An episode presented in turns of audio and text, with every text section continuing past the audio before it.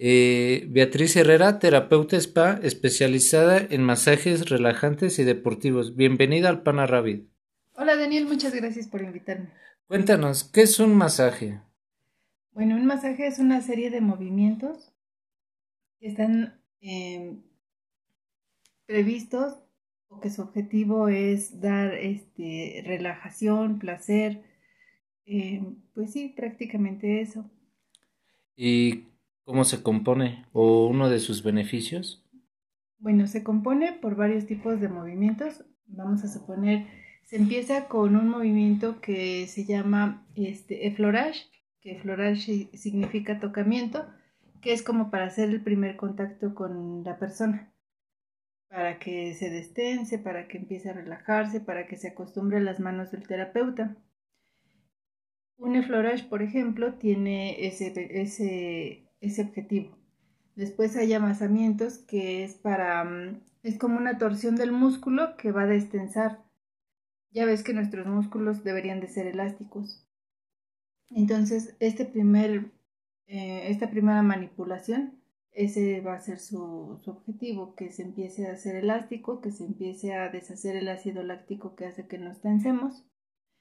Y uno de los beneficios, me decías, este, bueno, tiene beneficios uh, a nivel físico, porque te va a relajar. A nivel mental, porque te va, este, sí a relajar, pero digamos, te vas a... Um, eso ya, ya viene de cómo te sientes, ¿no? De, de vas a tener un ratito para ti, te vas a destensar, vas a, este, vas a generar el, el mismo frotamiento o el mismo, las mismas manipulaciones hacen que se generen endorfinas.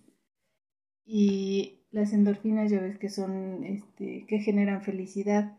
Se va a reducir el cortisol, que es el que genera el estrés entonces también va a tener repercusiones a la hora de cómo duermes y va a hacer que pues te sientas mejor en toda la en, ti completo. Ah, muy bien. ¿Y cuántos tipos de mensajes hay? Híjole, son muchísimos, porque hay de piedras calientes, hay reductivos, em, hay prehispánicos. De hecho, en todo el mundo como que tienen su rama. En, Asia hay tailandeses, este, el sueco, por ejemplo, es de Suecia, su origen es de Suecia. Hay unos mayas que son de origen mexicano, pero todos se componen prácticamente de lo mismo, de manipulaciones que van a generar placer. Estás especializada en los relajantes y en los deportivos. Eh, ¿qué, ¿Qué usas? ¿Qué productos usas? Lo principal en un relajante es un aceite, este, hay un aceite conductor y a mí me gusta usar esencias porque, bueno, ahí se conjunta, ¿no? La, el olor que te va a hacer que te relajes, que es un poquito aromaterapia, y el, este, el aceite que es para que el deslizamiento de las manos fluya y se, y se pueda hacer todo esto sin dolor, porque si no, este, causarías ahí como mucha fricción y no sería placentero. Sería lo principal, el aceite. Eh, en los deportivos se usa mucho pomadas antiinflamatorias y eso sería lo principal. ¿Y se puede hacer a cualquier edad? Sí, sí, sí, sí. La verdad es que hay que tener como un poquito de especialización a la hora de tratar bebés o a la hora de tratar este, pacientes geriátricos, porque su piel es muy delgadita de ambos. O este, por ejemplo, en un bebé, pues no va a estar quietecito porque tienden a moverse mucho. Entonces las manipulaciones tendrían que ser más como para tranquilizarlo eh, y nada más. Y en un geriátrico, por ejemplo, una manipulación fuerte, cuando su piel ya se vuelve tan delgadita, podría causar que se rompa entonces pues podrías causar dolor. O a veces hay gente que ya tiene osteoporosis, por ejemplo. Entonces, pues tronar los huesos, o bueno, este, esta parte. De, manipular el hueso. Ajá, eso ya se vuelve peligroso. Entonces, ese tipo de cosas. Eh, ¿Qué partes son las más recomendables Para hacer un masaje para el estrés. Para el estrés.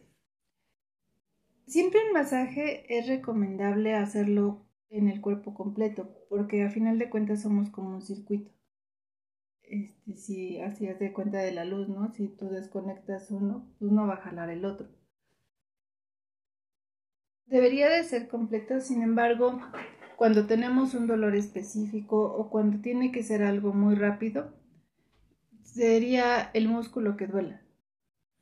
Eh, ¿Es cierto que algunos masajes te pueden tensar más el músculo? ¿O sufras algún daño eh, más severo? Ah, regularmente no. No debería de pasar con alguien que sí es experto y es por eso que debemos de revisar que con quien vayamos a darnos un masaje sí sea una persona calificada. Sí revisar, por ejemplo, que tengan su cédula, porque puede ser que puede ser que al final del masaje sientas dolor o durante el masaje sientas dolor, pero no después. ¿Y cuánto dura la especialización? ¿Cuánto te tardaste tú en sacar tu cédula? Año y medio. ¿Año y medio?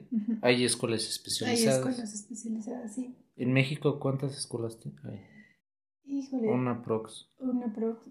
Yo creo que, así que yo conozca, pues, como siete. Ah, últimamente han salido muchas y sobre todo con, con talleres en línea, pero no sé qué tan confiables sean. ¿No crees que sean certificadas? No sé. no sé, no todas. Y, y fíjate también eso, ¿no? Este, a la hora de querer estudiar, pues sí hay que ver los permisos. Porque pues sí es, hay, hay que aprender mucho de anatomía. Por ejemplo, lo que decías de si un músculo se tensa más, pues a lo mejor jalaste algo que no debías. Este, siempre hay un músculo que mm, se llaman agonistas y antagonistas. Uno que sostiene el movimiento y el otro que hace el movimiento. Entonces, este, hay que ver que esos dos estén trabajando bien, que estén, que los movimientos que hayamos hecho en el masaje sean los adecuados para no tensar más. Eh, entonces, pues sí, sí, lleva mucho, mucho estudio porque pues es una responsabilidad muy, muy grande. ¿Y cuál es el masaje más común o el que te piden más? Los relajantes. Los relajantes, pero este, muchas veces terminan siendo descontracturantes. Vienen por un relajante, pero la misma vida, digamos, nos lleva a que estemos tensos. Entonces, pues casi todas las personas tenemos contracturas en nuestra parte, en la parte superior de la espalda, este, o alguna mala posición que nos genera un dolor mm, pues muy particular de cada quien, ¿no?